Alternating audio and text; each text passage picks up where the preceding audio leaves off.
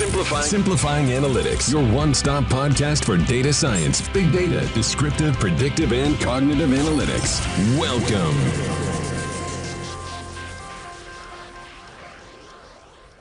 ¿Cómo transformar al docente, al profesor del siglo XX en el Yoda que se necesita en la época post inteligencia artificial? Hola a todos, muy buenos días, muy buenas tardes. Estas son algunas de las palabras y de las ideas que estaremos conversando el día de hoy con Alfredo Barriga. Alfredo ya es un eh, invitado frecuente en nuestro podcast. Em, no voy a ampliar muchísimo en la introducción, estoy seguro que disfrutarán esta charla. Alfredo jugó un rol muy importante como CIO del gobierno de Chile en la transformación digital de Chile y además de todo es docente y ofrece una visión muy particular de dónde está la educación y hacia dónde debe de ir y cuáles son los retos, las montañas que todavía tenemos que pasar para que realmente ocurra esta transformación. Sin mucho más, bienvenidos a un episodio más de Simplifying Analytics. Mi nombre es Miguel Molina, yo soy CEO de Analyticus y en Analyticus apoyamos a las instituciones con soluciones analíticas para personalizar la oferta a sus estudiantes. Muchas gracias.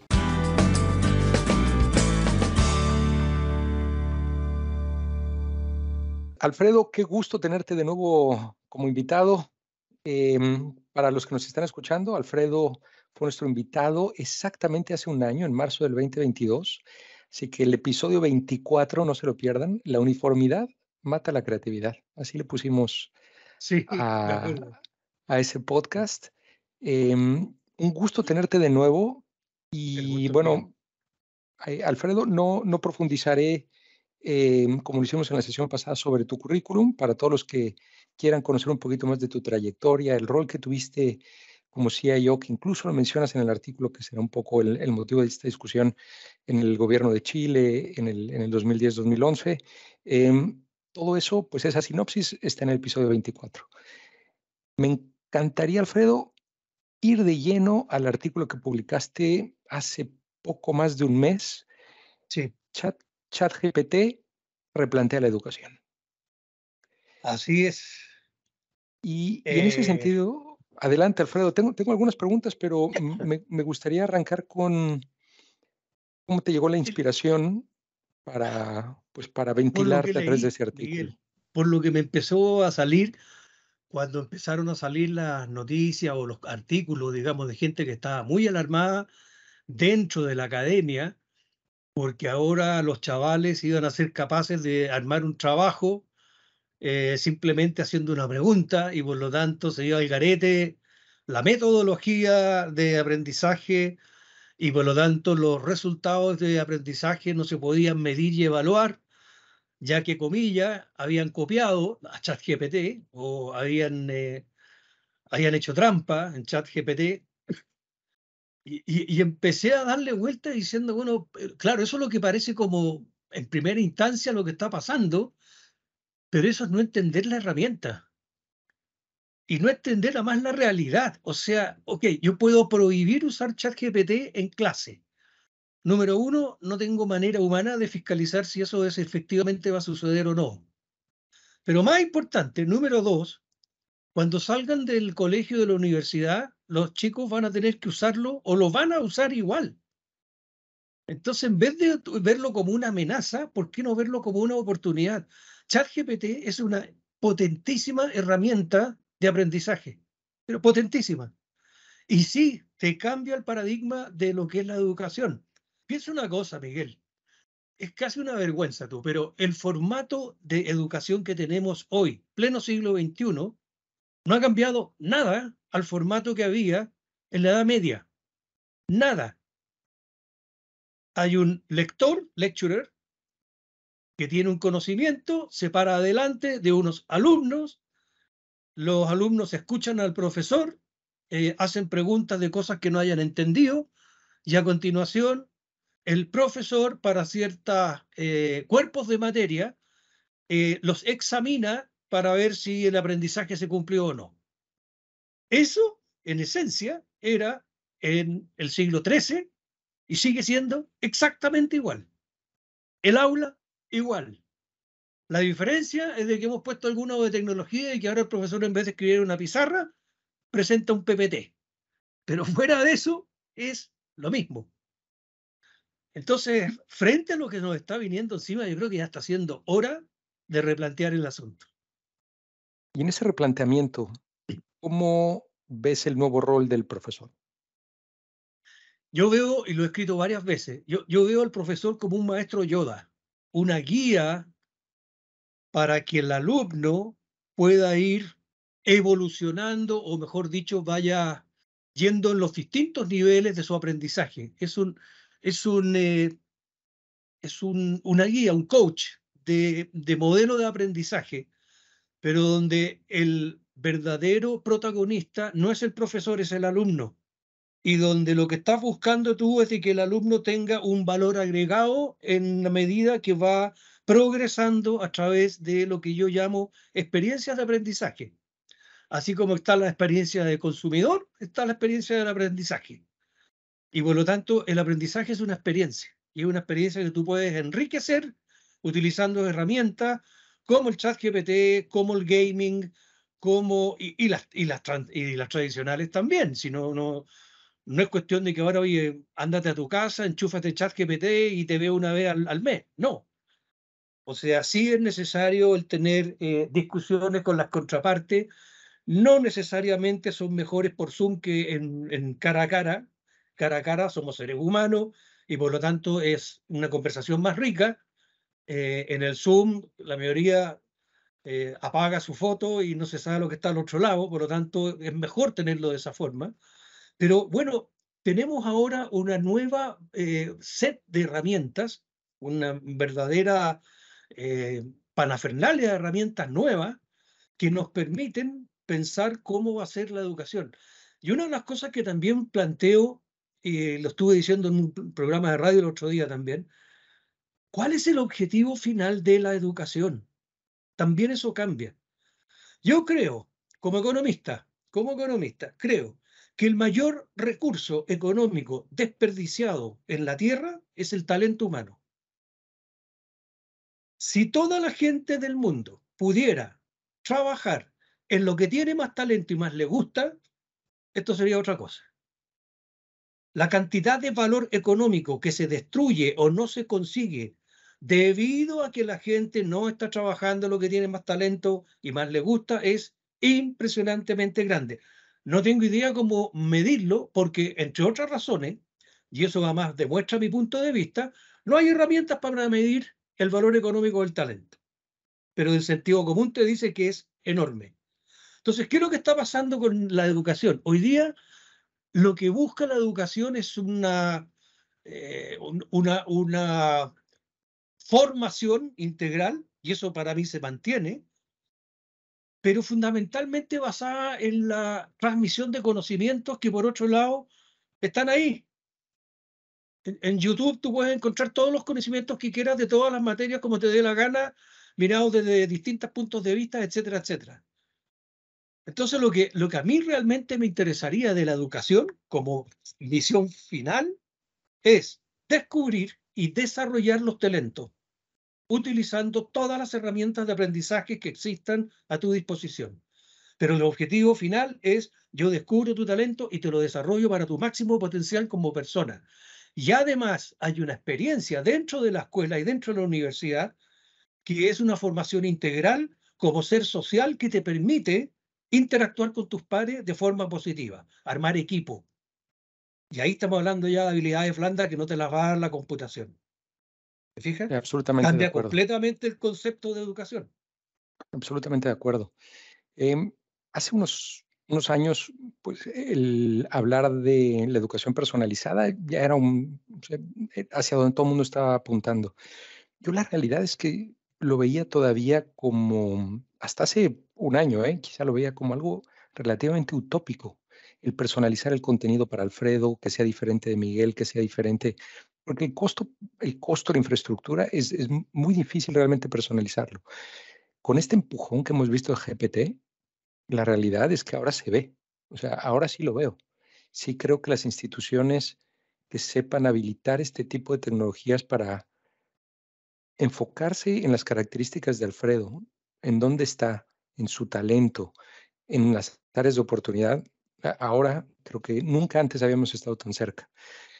Em, Alfredo, em, hablamos un poco del, profesor, su rol cómo cambia. Ahora tenemos eh, a Yoda, pero necesitamos al Padawan. Y, en ese sentido, ¿cuáles son las habilidades? ¿Cuáles son las habilidades que ahora el, estudiante debe de tener que antes quizá no estaba en el radar para poder explotar las herramientas como están hoy, pero, pero como van a estar en tres años o como van a estar en cinco años? Hay una, un video en YouTube de estos que se hacen con monitos de Sir Ken Robinson, en el cual te habla de la educación y de la creatividad. ¿Por qué el colegio mata la creatividad? Me acuerdo perfecto de ese video y lo pondremos en las notas, que es una, una, es una belleza de video. Bueno, cuando tú entras al colegio y vienes libre de todo tipo de educación y formación, tu capacidad de pensamiento divergente es extremadamente alto.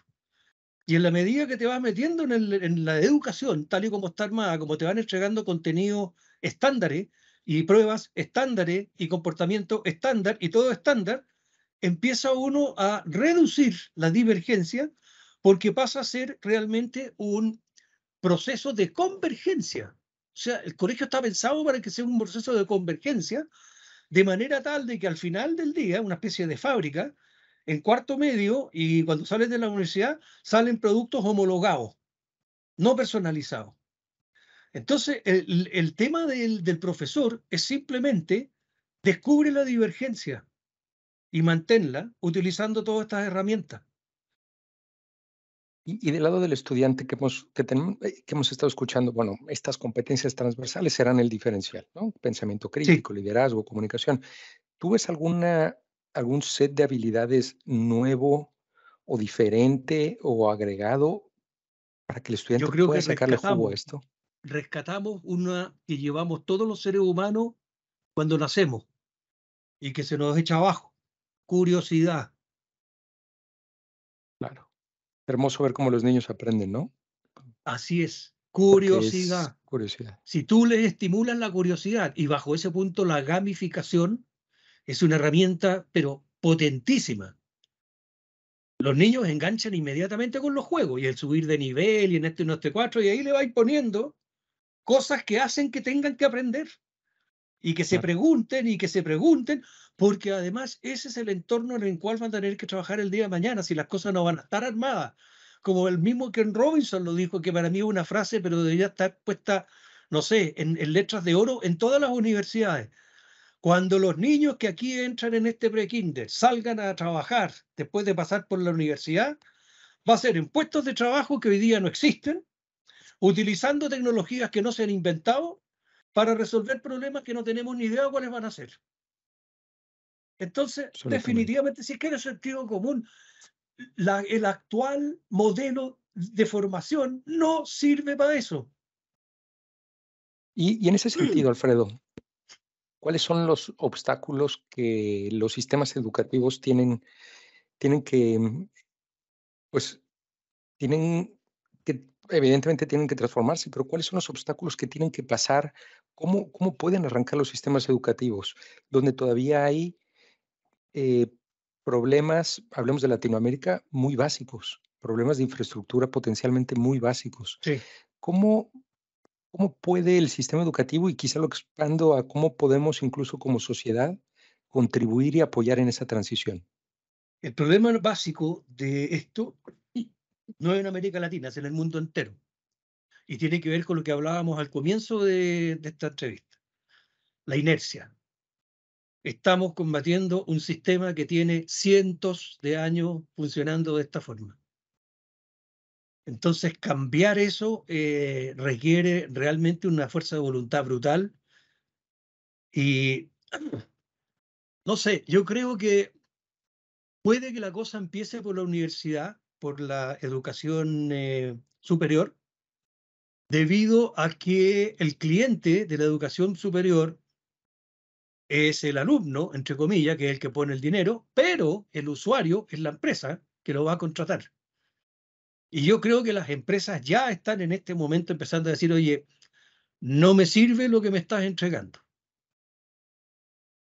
En esta, en esta transformación, creo que tenemos entonces cuatro entes. Tenemos o la transformación esperada. Tenemos a los gobiernos, tenemos a las instituciones educativas, tenemos a los educadores y a las empresas.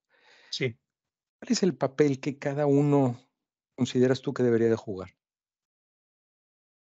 Hay una cosa que me gustaría a mí que cambiara respecto al tema de las empresas, y lo llamo yo el fenómeno Messi. A Leo Messi lo fueron a buscar cuando tenía 12 años. Y ahí está el resultado. Fueron a buscar un talento, encontraron el talento, desarrollaron el talento y ahí está el resultado. ¿Por qué no podría ser exactamente lo mismo en general? ¿Por qué no puede una empresa ir a buscar un talento en algún lugar y apadrinarlo? Decirle, ok, aquí hay un talento, ¿ok? Ahí voy a ponerle, digamos, eh, todo lo que sea necesario para que ese talento se desarrolle. Ahora, eso es espectacular, pero es solamente el, el, descreme. Porque, ok, eso sirve para un Messi, pero no todo el mundo es Messi. Entonces, ¿qué pasa con todo el resto? Y ahí es donde entra un poco lo que se está desarrollando hace rato ya de modelos de inteligencia artificial que son capaces de detectar cuáles son los talentos de un alumno y en base a esos talentos, sobre una malla curricular muy completa, elegir cuál es la malla curricular concreta de ese alumno en concreto. Entonces ya pasa, ya deja de ser el paradigma talla única para todos los alumnos. Cada alumno tiene su talla y se viste con su talla y tiene su proceso educativo. Otro libro que yo cito mucho, que se escribió el año 2012, es el de Tom van der Ark, Getting Smart, How Digital Learning is Changing the World. Lo recomiendo. Ese fue escrito hace 10 años. ¿Ya? Y en él te explica todas las tecnologías que ya están dando la vuelta en aquella época. Y una de ellas era el tema de la inteligencia artificial, para lo que te estoy diciendo. Otro era la gamificación, para lo que te estoy diciendo. Y luego estaban todas las herramientas que estaban recién partiendo en ese momento, que te podían ayudar a que la experiencia de aprendizaje fuera mejor. Y ese es otro tema que también es un changer, el hablar de experiencia de aprendizaje. Lo que tú estás buscando es de que el alumno aprenda y también, nunca lo olvidemos, que el alumno se forme. Son dos cosas, digamos, complementarias. Yo quiero formar una persona y quiero que aprenda. Para herramientas de aprendizaje, estas nuevas herramientas hay que usarlas. Son pero espectaculares en cuanto a productividad, son más eficientes. ¿Y en qué cosas van a cambiar? Bueno, ahora más que saberte eh, de memoria los ríos y las fechas históricas, vaya a tener que ser experto en hacer preguntas. ¿Quién vaya a preguntar a ChatGPT? Absolutamente. Porque dependiendo de la pregunta, vas a poderte mover hacia adelante. Y una vez que hiciste la pregunta y tuviste la respuesta, hasta ahora ahí terminaba la educación, ¿no? ¿Y ahora qué vas a hacer con eso? ¿Cuál es la acción? Sí, absolutamente. Bromeaba, bromeaba con un, em, un directivo de una universidad que ahora tendrían que hacer un certificado para enseñar a hacer prompts, ¿no? Cómo, cómo hacer la pregunta correcta para que te dé el resultado GPT. Em, Alfredo, un poco em, cerrando y creo que te hice esta misma pregunta la, vez, la vez pasada y sería interesante ver la respuesta en aquel entonces. Si tuvieras una bolita de cristal enfrente de ti y quisiéramos ver la educación en el 20, digamos 2026 a 2030, 3 a, 3 a 7 años. ¿Cómo ves esa bolita de cristal? ¿Hemos logrado realmente transformar? ¿Es todavía un poco utópico? Todavía es utópico por el tema de la inercia. Yo, yo era muy, muy, muy optimista cuando escribí mi libro hace siete años atrás respecto a lo que iba a ser la educación, pero creo que al final voy a tener que quedarme con el primer artículo sobre cuál va a ser la educación del futuro, donde me ponía un plazo de 50 años, porque tienes que cambiar formas de pensar, estructura, se tiene que acoplar el tema por el lado de las universidades y las empresas que son sus usuarios. Los usuarios, eh, empresas tienen que empezar a presionar a la universidad diciendo, oiga, lo que me está entregando no me sirve, necesito que me lo cambie. O que aparezcan nuevas formas de eh, certificar eh, competencias y habilidades, ¿ok? Que eso ya está sucediendo, por fuera de las universidades, para que las universidades se den cuenta que o se regeneran o pierden nomás, se van. Claro. Entonces esos son procesos lentos, no, no, no, no, no hay... Yo me, yo voy con un canto en, en, el pecho si veo que herramientas como ChatGPT son incorporadas como herramientas de aprendizaje. Y empezamos, qué bueno que lo que me acabas de contar, de que van a ser los prompts. Listo, ya hay alguien que entendió de qué se trata este tema. Ya tengo que empezar a hacer, explicarle a mis alumnos cómo tienen que preguntarle a ChatGPT. Y a continuación, ahí no termina la clase, ahí empieza. Con ese resultado, ahora vamos a tener la clase. Sí, y, pero un, poco siguiendo lo que te estaba contando, yo creo que los chicos que tienen esta vena curiosa tienen mayor capacidad de generar los prompts correctos que nosotros de enseñarlos. Pero por supuesto, pues nosotros ya estamos convergentes. Absolutamente. Y en, en, esta misma charla que tenía con este directivo, estuvo haciendo un poco un levantamiento en, la universidad de cómo lo estaban utilizando los chicos para eh, poder pensar en qué políticas podía eh, promover la universidad para el uso de GPT. No prohibirla, pero qué políticas para regularlo. Y en este levantamiento que hizo completamente anónimo, a una de las estudiantes le decía, em, ¿lo utilizas para entregar el trabajo? Absolutamente no temes en el impacto que, te diga la profesora, oye, esto no lo generaste tú. Y la chica lo que le comentó es, bueno, lo que pasa es que cuando yo hago el prompt, le pido a GPT que cada dos o tres enunciados me ponga una falta de ortografía. Y así no se da cuenta la profesora. No, si no hay manera. Bueno, los cabros, los, los chicos nos llevan en este tiempo nuevo nos llevan por la delantera por todos lados. Por lo mismo, ¿para qué demonios prohibirlo? Déjalo que sea, que lo use. Cambia, cambia el, el, sentido de la clase, cambia el, el, por qué estoy haciendo esta clase. Parte del punto de vista de que te van a usar ChatGPT, pero que ahí no termina la historia, no termina con la respuesta. Lo importante es qué haces tú con esa respuesta, cuál es el valor agregado que le pones a la respuesta, cuál es el plan de acción. ¿Cómo discutes eso con el equipo? ¿Cómo sacar algo nuevo a partir de aquí? Esa es la realidad, eso es lo que realmente importa, el, saber una respuesta, si lo insisto, ya la tiene cualquiera en Internet. Todas las respuestas a todas las preguntas en todo el mundo. Ya están. ya están. Más fácil que nunca. Y más fácil Exacto. que nunca. Así es. querido Alfredo, qué delicia eh, de entrevista. Muchas gracias como siempre. Para eh, nada, encantado y que se, que se repita. Me encanta hablar de estos temas, de verdad. No, hombre, ¿y qué te puedo decir? Me Estamos ahí en, el mismo barco. Eh, Alfredo, de nuevo, pues. muchas gracias. Pondremos en las notas em, tu contacto de LinkedIn en caso que alguien quiera seguirte, etcétera. Lo estaremos poniendo en las notas. Pondremos también, em, pues, la información que citaste, el libro de. Tom van der exactamente el link de Ken Robinson. Pondremos también el episodio anterior. Eh, en fin. Y mi libro, pues, ponlo también. Y claro que tu libro, claro que sí. Presente. Futuro Ahí también hablo mucho de la educación. Sí, sí, sí. Y bueno, eso fue un poco lo que lanzó el, episodio anterior que tuvimos. Eh, sobre la uniformidad mata la, creatividad. Eh, Alfredo, muchísimas gracias de nuevo. Un privilegio. Gracias a ti, Miguel. Un gusto haber estado contigo de nuevo. Y a tus Muchas órdenes. Gracias, Alfredo. Muchas gracias. Hasta luego.